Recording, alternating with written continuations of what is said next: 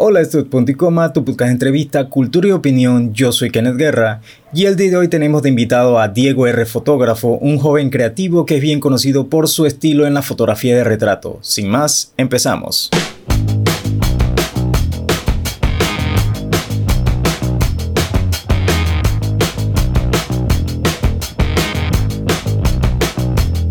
Hola y bienvenidos nuevamente a Punto y Coma, tu podcast de entrevista, cultura y opinión. Yo soy Kenneth Guerra y el día de hoy me acompaña Diego. Diego, ¿cómo estás el día de hoy?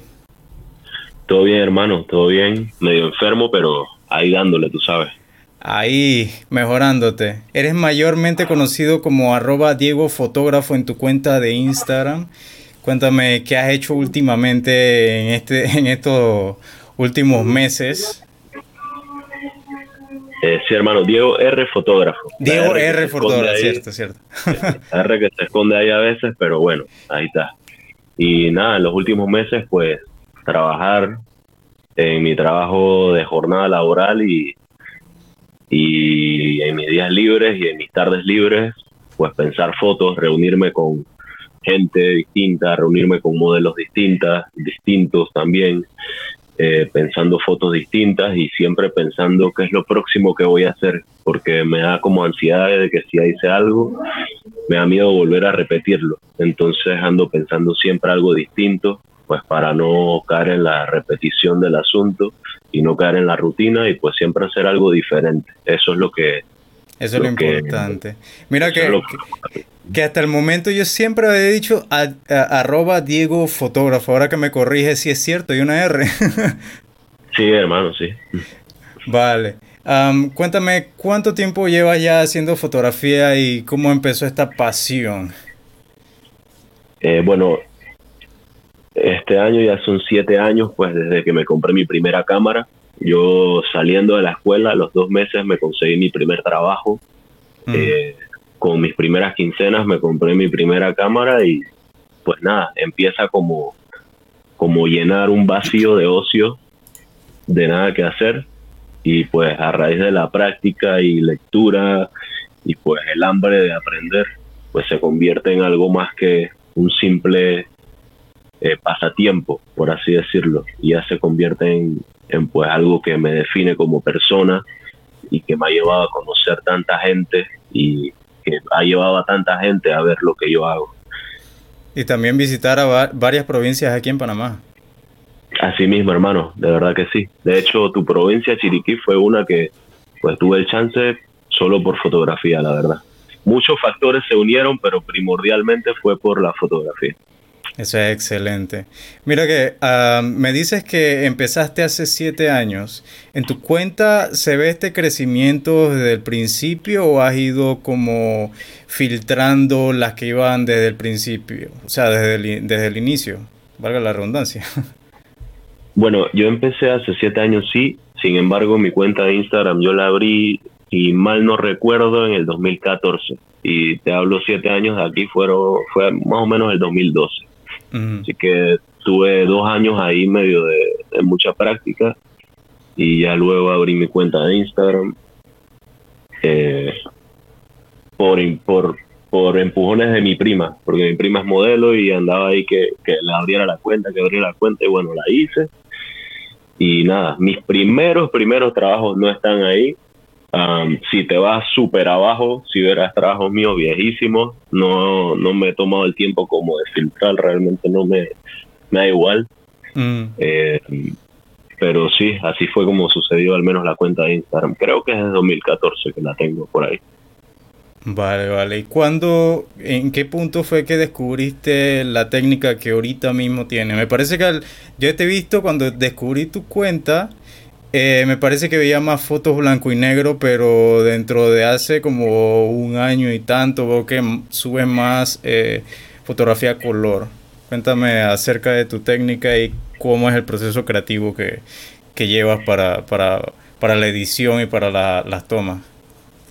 Ok, vale, bueno, mi técnica, si es que tengo una técnica como tal, pues es una mezcla de muchos factores, la verdad.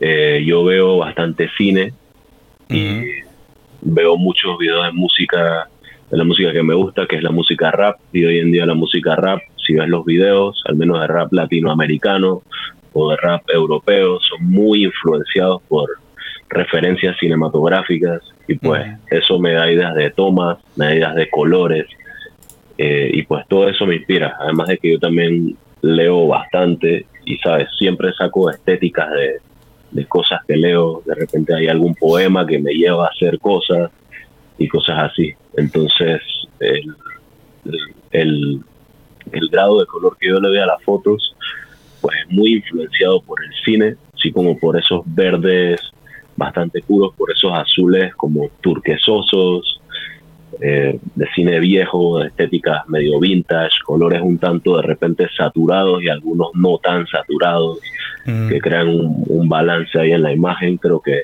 esas son las cosas que me inspiran y pues que influencian mi técnica.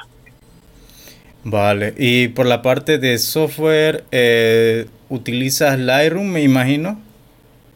Eh, sí, solamente utilizo el Lightroom CC ahorita mismo. Y la parte de Photoshop nunca le metes una edición así de, digamos, de limpiar poros y todo este proceso que algunos fotógrafos a veces usan para, para ver como más estilizar más la, la, piel de las personas.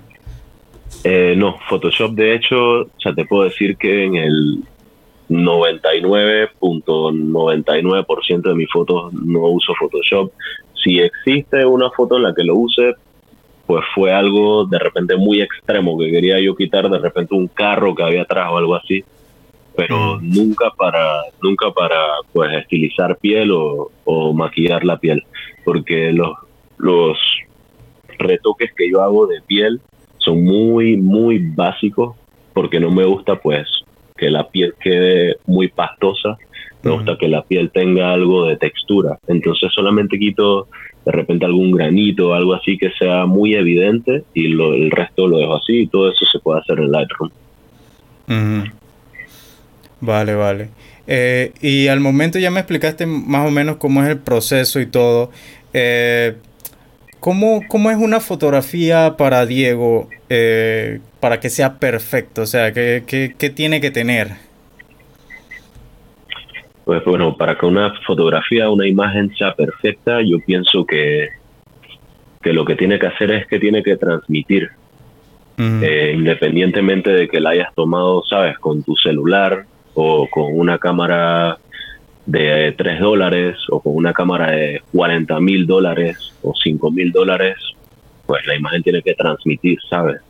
Independientemente de lo que salga, si la composición no sigue las reglas básicas de la foto, o si la composición sigue las reglas básicas de la foto, lo que importa es que transmita al final. Si no te transmite nada una imagen, pues esa imagen, ¿sabes? No dice nada. Si, si una imagen dice más que mil palabras y la imagen que viste no te dice nada, pues esa foto no, no es buena y ya.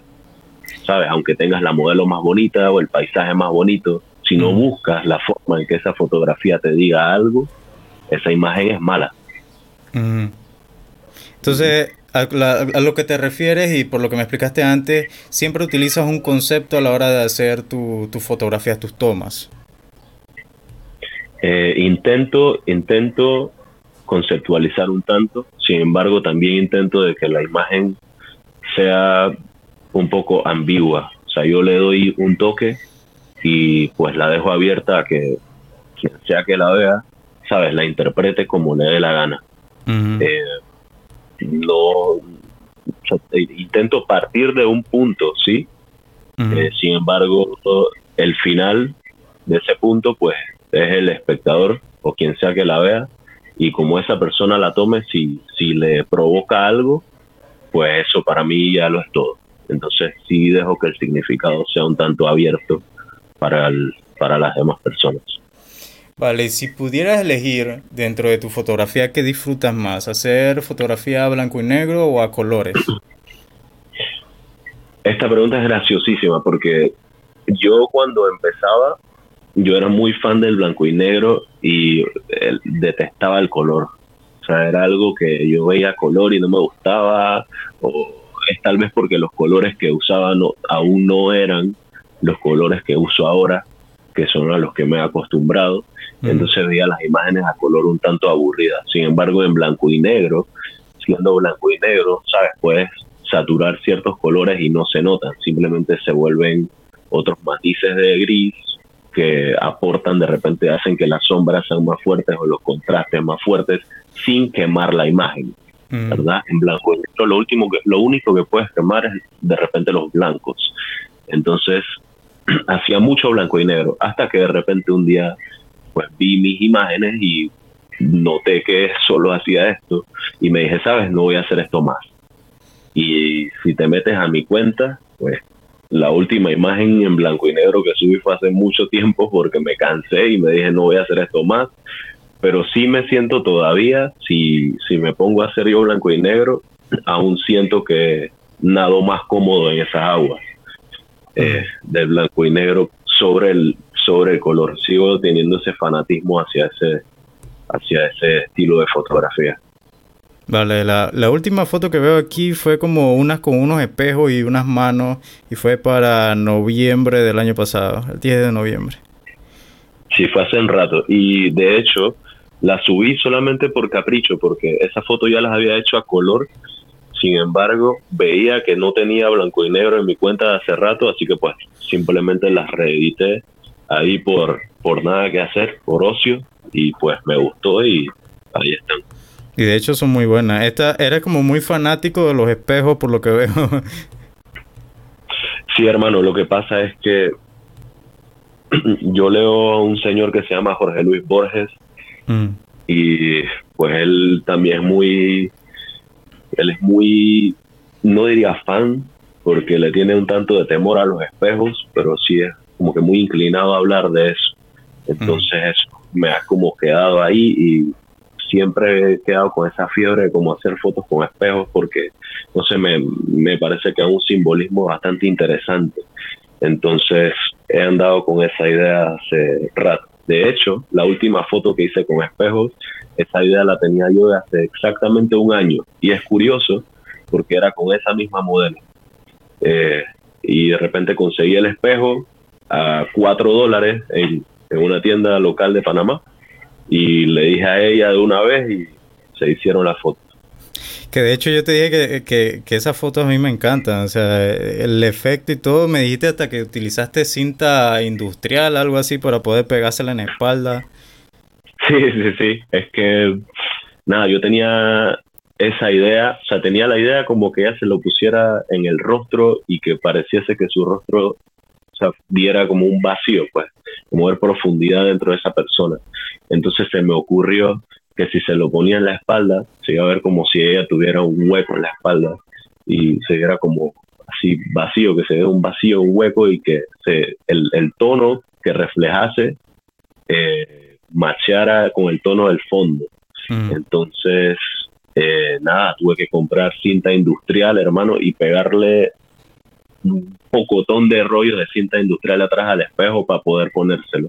A las primeras veces se le caía, así que tuve que poner más eh, y ya con, el, con la exageración fue que se sostuvo. ¿Y, ¿Y ella le dolió cuando se lo quitó? No, para nada, porque lo que pasa es que de por sí ya se estaba saliendo solo solo que como era un montón de cinta, pues era más difícil que se saliera solo, pero como estábamos ahí en la tarde y era una tarde bastante calurosa, pues ella tenía la espalda un tanto húmeda de sudor, así que eso neutraliza el pegamento y pues se salió súper fácil, no dolió para nada. Vale, sí, porque yo veo cinta industrial de que me, me, lo van a pegar y me voy a poner como, como nervioso. No, para nada, hermano. Todo salió bastante bien, pues ese día.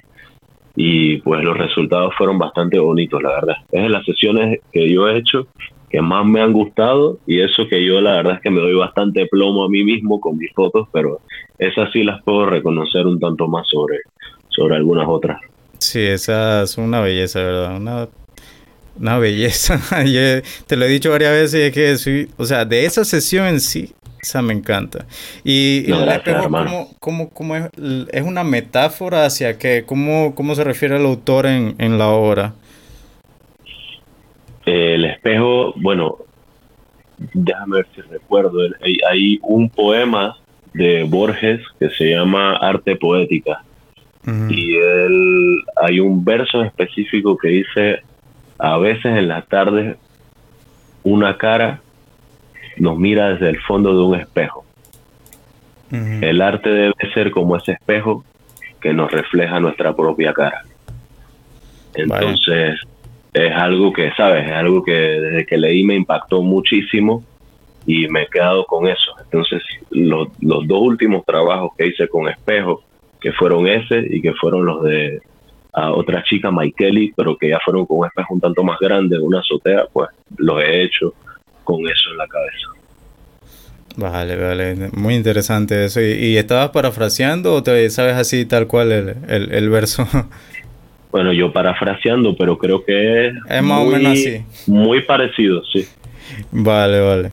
Eh, para elegir las modelos, ¿te, te vas por amistades o, pones como, como, hey, si quieres fotos, ven conmigo, que, que quiero hacer unas fotos y así, libre, del que, el que quiera? Eh, preferiblemente amistades. O sea, y te digo amistades de chicas o chicos que realmente nunca hayan tenido chance de tomarse fotos. Al menos eh, algunas de mis fotos muy buenas las, hice a amigas de la escuela, ¿sabes? Que tenía antes y pues un día no tenía nada que hacer y le dije, no quieres fotos y pues se vienen. Y lo hago con amistades más que nada pues porque ya los conozco y hay cierto nivel de confianza. Si de repente no puedo conseguir nada de entre mis amigas o entre mis amigos, pues ya, ya pues recurro de repente a tirar un mensaje, a ver quién, llega. Y pues nada, conociendo gente así salen cosas muy buenas. Mm. Sí, eso es muy importante. Y al inicio también fue así, al inicio te ibas por, por amistades y, te apoyaban con, los proyectos también. Sí, al principio, al principio sobre todo, pues con amistades y también que tengo una prima que ha, ha hecho modelaje toda la vida y es así como que el artista de la familia, que es Andrea Batista. Ella fue reina de calle arriba de las tablas, participó en Señorita Panamá el año pasado y tal y pues ella siempre, desde que vio que tomó fotos, siempre ha estado ahí dando el apoyo, eh, posando para mis fotos y tal. Y fuera de ella, pues mis amigas, ya que en un principio poca gente pues se quería tomar fotos conmigo porque pues yo no era nadie y mm. todavía no es que sea alguien muy importante, pero pues soy un tanto más conocido que hace cinco años. Pues. Mm, que es lo importante. Cada día ir escalando. Vale, y cuéntame de, de, las colaboraciones que has hecho. Me parece que, que, colaboraste con Mariana en este proyecto de Pleasure Project. ¿Y eh, con qué otras personas que, por cierto, de Mariana tenemos un, un episodio del podcast aquí si, si desean escucharlo luego? Em, ¿Con qué otras personas has colaborado en proyectos? Ah, bueno, con proyectos en concreto, así como el de Mariana, eh, eh, creo que con nadie. un, proyecto temático como el de Mariana, eh, creo que con nadie. Creo que más que nada han sido proyectos míos o sesiones pues por comisión. pero sí, yo creo que el único proyecto así en concreto, temático, fue el de Mariana Erato, y que pues yo estoy muy agradecido con ella porque ella sí sabe que yo no soy una persona que pues, se dedica en concreto al tipo de fotografía de desnudo eh, y aún así pues se atrevió a pedírmelo y nada, pues yo le dije que sí iba a participar porque pues yo la admiraba mucho a ella como artista, hace rato quería hacer algo con ella y se dieron esas fotos. Y pues ahí mismo, cuando le hice esa foto, me asomé yo al balcón, vi una sombra bonita y le saqué otra sesión, pues para mí. Mm. Así que saliste ganando. sí, salí ganando ahí. Doble, doble sesión. Y, que... Sí, dime. Ah, sorry, sorry, ibas a decir, continúa. ah, vale. Sí, de las de ellas te iba a decir que sí hay una, hay tomas que me gustan muchísimo. Eh, que pues me gustaría tener impresas, hermano, una sala que, que alguien la compre y la ponga impresa en toda una pared y de las que yo saqué, pues hay tomas que me gustan muchísimo, que dicen doble exposición, eh, pues para recalcar de esa, esa sesión. Muy bonito, muy bonita esa colaboración. Vale. Em, que por cierto, ¿qué, qué, qué opinas del proyecto de Pleasure Project? Eh, The Pleasure Project, pues es un proyecto bastante interesante y es un proyecto bastante atrevido en el buen sentido. Mm. ¿Sabes? Porque es, es, es atrevido en el sentido de que no es cualquier persona la que lleva a cabo un proyecto y que se atreve, ¿sabes?, a invitar a otras personas a hacer un proyecto así, que pues es de personas eh, en un momento bastante personal mm. del ser humano, que es como el, el momento de masturbarse, eh, y pues tener las agallas, ¿sabes? De decir la gente, de buscar gente, de hacer casting para que la gente eh, sepa que está buscando personas para ser fotografiadas en un acto así, pues hay que tener bastante valor y me parece que Mariana lo logró bastante bien y como te digo, por eso yo lo agradezco aún más de que Mariana me haya seleccionado a mí como uno de los fotógrafos que le hizo las fotos a ella para su proyecto. El otro fue Renan Naiguar, que por cierto también es otro fotógrafo bastante bueno de acá. Eh, él sí se pues dedica 100% a la fotografía de desnudo. Sí, él, él sí se dedica más a, a temáticas de desnudos. Vale, aunque eh, viendo tu, tu, galería tienes también unas fotos que estoy viendo aquí con el usuario Surfias, que era como yoga, que también es como desnudo. Eh, sí, eh, Sofía, eh, Surfias. Un ah. amor para ti, Sofi. Eh, ella, ella, lo que pasa con ella es que ella sí, cuando vino a Panamá, porque ella estaba viviendo en Chiriquí en ese entonces, ella vino a Panamá y pues me comentaba que en ese momento andaba pasando por una fase bastante difícil, eh, eh, andaba con, por unas situaciones que pues eh, se la tenía en un momento difícil en su vida en ese entonces, así que ella quería hacer fotos conmigo y así me dijo que su preferencia en fotos era hacer fotos de desnudo. Y yo le dije pues vamos pues, no hay problema, yo las hago, si me das la confianza para hacerlo pues vamos. Y nada, salieron esas fotos. Eh, fuimos a un sitio abandonado por ahí en, en el Causeway, si no me equivoco. Y nada, se dio. Y pues, me parece, sí, me parece que quedaron bastante, bastante buenas también. Sí, quedaron bastante buenas. Y, y hago, me imagino que los espectadores, bueno, espectadores no, los oyentes, que, que estarán o que siguen el podcast hace mucho, como que sienten que yo hago un énfasis hacia la fotografía de desnudo porque toqué el tema con Mariana, luego con, con Carlos Bracho y ahora contigo. Y es que siento que hay como un tabú en este tema y quiero como normalizarlo más porque es el cuerpo humano y pues el cuerpo humano es hermoso. Y hay que, hay que como quitarse ese chip de, de, que si haces fotografía de desnudos o si participas en ello eres indecente o este tipo de, de pensamiento que, que, que, es muy popular entre los panameños. Y y, o sea, es una, es una forma de expresión, una expresión de arte que me parece muy hermoso y que sigo día a día. Los que me siguen en Instagram lo sabrán. Ahora, regresando al tema, eh, de cuáles fotógrafos, ahora yéndonos un poco, poco más aquí nacionales, ¿cuáles fotógrafos nacionales tú recomendarías o artistas? Bueno, artistas o fotógrafos, pues yo mencionaría como artistas, mencionaría a Gabriela Handal, que es una, una tipa que hace dibujos muy brutales, hace dibujos también bastante inspirados en la anatomía del cuerpo humano. Eh, no sé si la conoces, si no la conoces, búscala, es una vaina brutal. ¿Cuál es su usuario? Eh, busca Gabriela Handal. Handal es H-A-N D-A-L. Déjame ver. aquí está, Gabriela Handal. Sí, Gabriela oh. Handal, hermano. Buenísima ella. Ya saben, arroba Gabriela Handal. El, el handle es con H, no con J. Lo pueden buscar ahí en Instagram. Sí, son, son retratos bastante. Son tiran a realista y están muy, muy buenos. Es como con. Con tiza, creo yo. No sé. Es con. No es así como con, como con grafito, no sé. Grafito, sí, esa es la palabra, grafito. Yo soy más de, de, plumilla, así que no, no sé de qué más. ¿Cuál otro? Ella, es una artista, hermano, buenísima. Ahorita mismo, si no me equivoco, está viviendo en Nueva York, pero es panameña y pues muy recomendada por mí. Eh, también mencionaría a Andy Soto.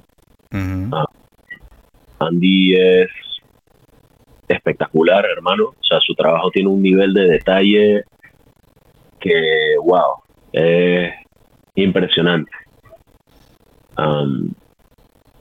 entre fotógrafos podría yo mencionar pues, a Jorge Isaac, que es un tipo que, toda la vida yo he seguido desde que empecé a tomar fotos.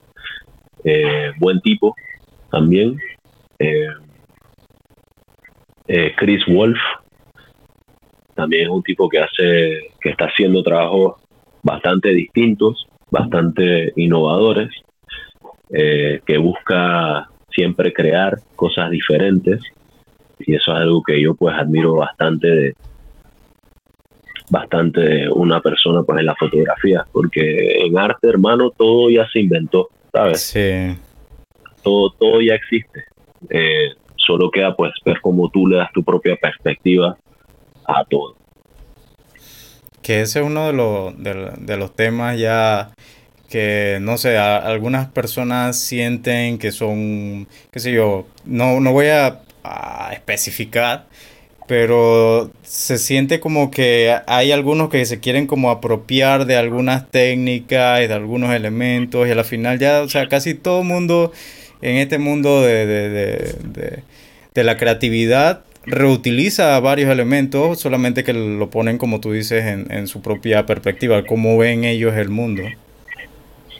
Exacto, hermano, es así. Eh, en arte ya, o sea, muchas de las cosas están inventadas. Claro que existe gente que pues hace, hace réplicas exactas del trabajo de otra persona y pues eso eh, a mí no me parece que esté bien. Pero sin embargo, si tú le das tu propio estilo a, tus cosas y las, tu propio punto de vista a las cosas, pues me parece que eso sí te desarrolla un tanto más la visión. Al menos lo que hago yo es que yo no veo fotos, ¿sabes? O sea, no veo fotos, no busco inspiración en fotos de nadie. Mm. Eh, yo veo, como te digo, películas, eh, libros, veo música, cosas así.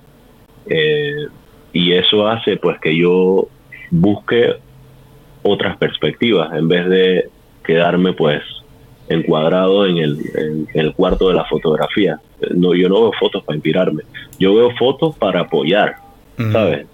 a mis colegas, para apoyar a mis colegas, o veo fotos por ahí, de repente, pues para, dar apoyo y para entretener el ojo, pero buscando inspiración yo no, no me gusta ver otro fotógrafo, pues para no caer de repente en eso, porque inconscientemente, ¿sabes? Todo lo que tú has visto en tu vida te influencia a todas las decisiones que tú tomes, aunque tú no lo sepas.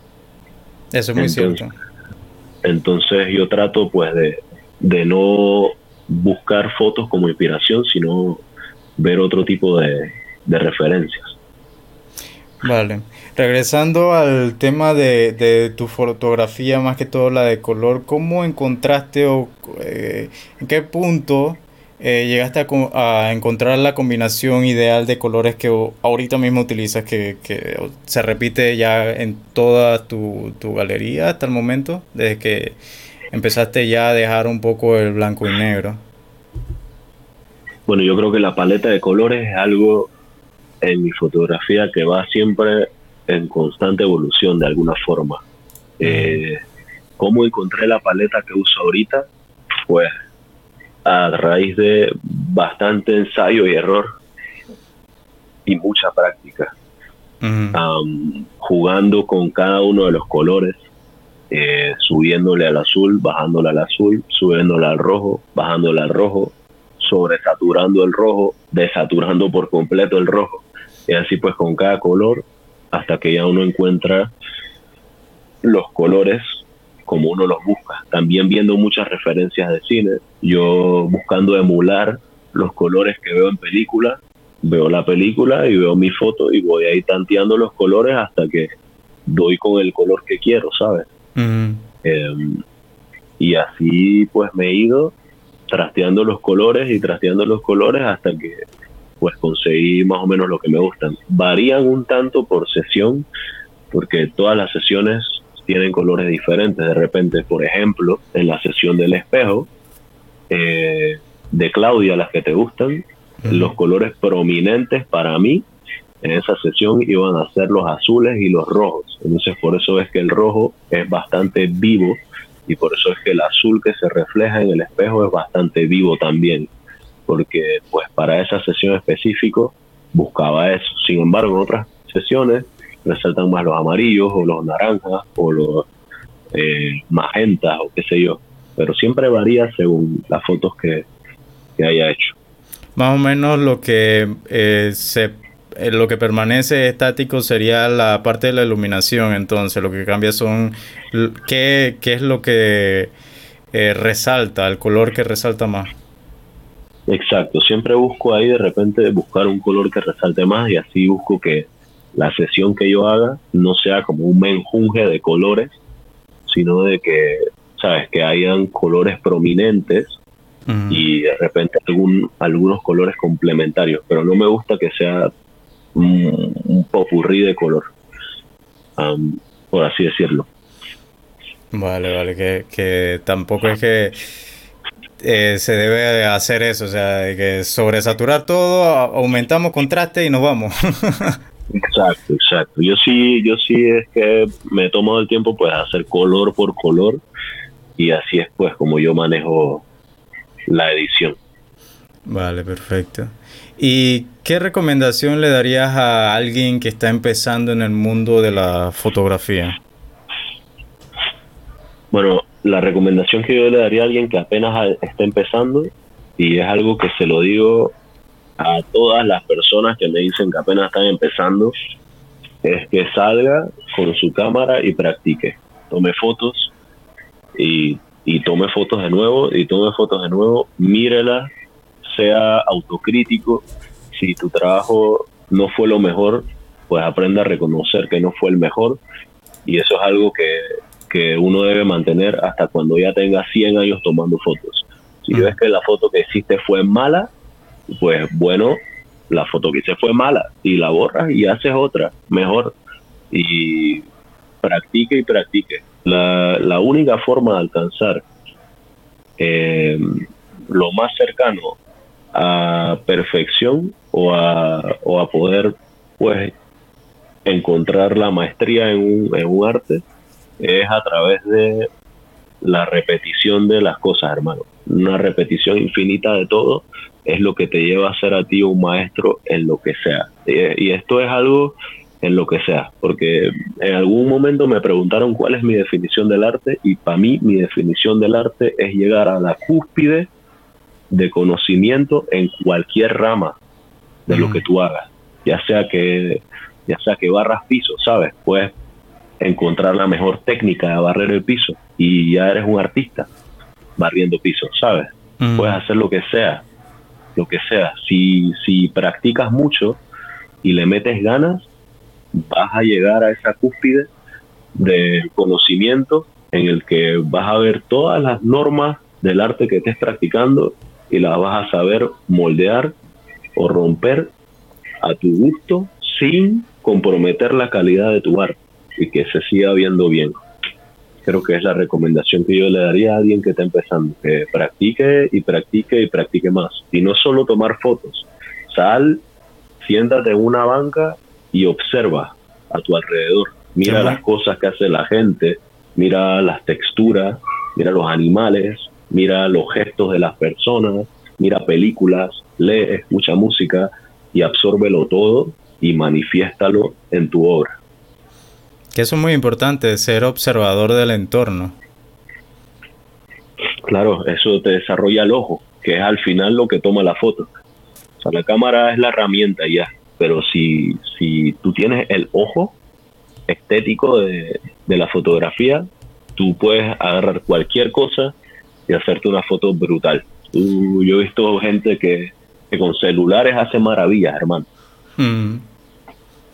Que de hecho, bueno, eh, yo no hago tantas maravillas, pero, pero voy a decirlo aquí, de que eh, ya hay personas que me preguntan, digamos, en mi Instagram, de que, hey, ¿cómo haces esas fotografías blanco y negro? A veces que pongo mi historia. En realidad eso es una aplicación. es la, ah. la, foto la tomo por el celular. Es una aplicación que ya te digo cómo se llama. Por si en algún momento quieres utilizarla. Eh, vale. Se llama Hippocam. H-Y-P-O-C-A-M. Hippocam. Y de verdad esa, esa aplicación es una belleza. Eh, para las personas que, que, somos amantes al blanco y negro, de verdad darle un chance porque hacen, hacen maravillas, de verdad. Está bueno. Yo de verdad que me he vuelto, me he vuelto ahora eh, que estoy más viejo, me he vuelto fanático de tomar fotos con celular y pues por eso me hice mi cuenta personal, pues porque como no puedo sacar el camarón siempre, de repente a veces veo, voy por ahí caminando en un pasillo y veo sombras de la gente que me gusta y pues saco el celular y con eso tomo. Eh, así a medida de, de foto rápida, pues. Entonces, sí me, me hacen falta de repente esas aplicaciones porque yo tomando fotos con celular irónicamente soy bastante malo. Al menos para tomar fotos, para tomarle fotos a personas, soy malo. Si tomo fotos de repente de, momentos o de paisajes así con el celular, me va un poco mejor. Pero a gente no me va muy bien. Soy malazo para tomar fotos con celular. Eso lo admito. Bueno, esa, esa aplicación que te digo, eh, no me están pagando por el que llegue a pensar, pero esa aplicación es muy buena porque, digamos, yo tampoco soy de, andar por ahí tomando fotos a las personas con, la cámara del celular. Pero lo que sí me gusta, digamos, es cuando estoy en la naturaleza y se ve como las ramas y las ramas están con, este negro. Entonces la aplicación tú puedes, poner, puedes decirle que, hey, quiero que el cielo eh, agarres el azul y el cielo me lo conviertas en, en, en, blanco y te tira todo el filtro, o sea, como lo que tú harías en, en Lightroom, pero con un solo clic. Entonces una belleza, ¿verdad? ah, nice, nice. Pues hay que probarlo. Y ahí mismo puedes ponerle efectos, puedes poner un montón de cosas. Así que ahí, por ahí lo dejo en la nota del podcast para el que también lo quiera probar. Perfecto, hermano. Em, si pudieras elegir entre ciudad o naturaleza, ¿cuál sientes que tienes alguna inclinación al hacerlo, al elegir los escenarios de, de tus tomas? Eh, yo, yo creo que a ambas, la verdad. La ciudad me da, me da algunas cosas. la ciudad me da formas y me da arquitectura. y, pues la naturaleza me da texturas y me da pues los colores de las flores y, y pues de la naturaleza como tal, ¿no? Así que ya dependería. Yo la verdad es que no tengo alguna inclinación muy fuerte por ninguna, me gustan ambas. De hecho, soy muy fanático de la fotografía de arquitectura porque me encantan las formas eh, geométricas en la fotografía, pero digo yo que ambas, la verdad. 50-50 eh, entonces. un 50-50, depende de, cómo, de con qué pie te levantes hoy que voy a consultarlo con la almohada. Hoy toca naturaleza.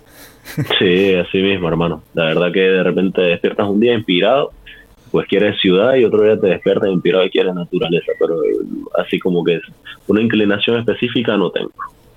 Vale, vale. Eh, para ir ya terminando, ya dijimos anteriormente que, bueno, el equipo ya eso se sabe hace mucho que no hace el fotógrafo, pero aún así, aún así, cuéntanos más o menos ¿Qué equipo tú utilizas para hacer tu fotografía? ¿Cuál, cuál utilizaste en el principio y cuál le estás utilizando ahora? Ah, bueno, eh, mi primera cámara fue una Canon T3 um, con un lente de 18-55, lo más, o sea, lo más básico, pues para aprender. Eh, con esa cámara pasé un tiempito, luego me compré una Canon 7D, eh, que ya fue un poquito más de subidón ahí de nivel. Eh, y pues con esa cámara sí pasé más tiempo, aprendí muchísimo. eh, fui desarrollando un poquito más el ojo hasta que llegó un momento en que ya el, sensor recortado de la 7D pues ya, ya yo buscaba una hacer algo más y he buscado un, sensor full frame así que pues me compré una 6D y es la cámara que he estado utilizando hasta ahora. Lentes recomendaría yo el 24-105 que es un lente bastante versátil. Es una óptica bastante bonita eh, y pues que tenga apertura fija de 4 o sea lo puedes usar en, 105 full y, la apertura sigue en 4 eso es algo bastante bastante útil para retrato yo recomendaría un lente 50 puedes utilizar el 1.8 si quieres invertir un poco más puedes usar un 1.4 si tienes mucha plata puedes usar el 1.2 um, mm. pero es una es una óptica bastante bonita eh, da un desenfoque bastante lindo eh, y pues eso es lo que yo uso la verdad. Me parece que la cámara que estás utilizando ahorita es mirrorless. Eh, no esta no es mirrorless. Todavía o sea he utilizado cámaras mirrorless sí pero no tengo ninguna todavía. Creo que la próxima que me compre ya será mirrorless. Tengo, tengo vistas cámaras Sony, tengo vista la Canon EOS R que salió hace poquito, pero nada, mientras siga usando esta cámara y mientras me siga sirviendo, pues esta es la que es. Vale, vale. Eh, de verdad, muchísimas gracias. Desde hace, de hace bastantito tiempo habíamos, te había escrito para, para hacer este episodio desde, desde la temporada anterior de Punto y Coma. Y de verdad, muchísimas gracias por dedicar este tiempo, que, que fue como un poquito... Demoramos un poquito. sí, hermano, y, disculpa, disculpa que lo haya atrasado tanto yo también, pero es que eh, mi vida es bastante enredada. Tengo muchas, muchas cosas siempre, muchas cosas de trabajo, muchas cosas personales y muchas cosas de mi otro trabajo, pues que es la foto. Y ando en eso siempre, pues, a full y encontrar un momento en que yo llegue a mi casa, me siente y no esté haciendo absolutamente nada, es raro. Y te digo, fue hoy, de hoy para hoy. Eso se tenía que hacer ya, si no, se ha demorado aún más. Y de verdad que gracias a ti, pues, por la oportunidad y espero que, espero que, que haya sido un buen programa, la verdad. Espero que le guste a la gente y pues espero que te haya gustado a ti también, hermano. A mí me ha encantado, de verdad. muchas cosas interesantes que hemos hablado hoy. Con ustedes ha estado Diego Iribarren. ¿Lo, lo pronuncié bien? Sí, hermano. Mi, mi, apellido realmente es Rodríguez. Es mi apellido paterno. Eh, sin embargo, sí pongo siempre el Iribarren porque es apellido materno, el apellido de mi abuelo. Mm. yo tenía una muy buena relación con mi abuelo, que en paz descanse. Eh, así que nada, yo lo pongo ahí en Instagram, el Iribarren, pues por él. Que, que, se me pasó preguntarte al inicio, por eso dije Diego así a seca, porque no te pregunté bien si, si la R, cuál era, si era, no sé, Rodríguez, era lo, yo creo que es el apellido más, más común. Pero, sí, es Rodríguez. Vale, con usted ha estado Diego Rodríguez, de verdad muchísimas gracias nuevamente por estar con nosotros por acá. Eh, te deseo lo mejor, de verdad, que sigas con la fotografía. Por ahí me comentaste que estás haciendo un nuevo trabajo y, esperamos nueva, nueva foto dentro de muchísimo tiempo. Así que síganlo, arroba Diego R Fotógrafo. Él está subiendo, tiene muchas fotos. 1176. Es, trabajando, hermano. Yo trabajo el, el, día libre que tenga, pues lo uso para eso. Yo no, la verdad es que trato de no descansar, hermano. Eh, para mí, si yo me siento a hacer nada, estoy perdiendo tiempo y me da ansiedad porque siento que siento que pierdo el ojo. Entonces tengo que estar constantemente haciéndolo. Que eso es muy importante. Hacer y hacer algo que te guste. No es solamente hacer esto porque, bueno, voy a hacerlo, sino porque es algo que te apasiona, que eres muy bueno y que, y que quieres seguir haciéndolo, quieres seguir mejorando. Gracias, hermano. Y así mismo es, la verdad. Así que este ha sido punto y coma el programa del día de hoy. Esperemos que les haya gustado. Será hasta la próxima.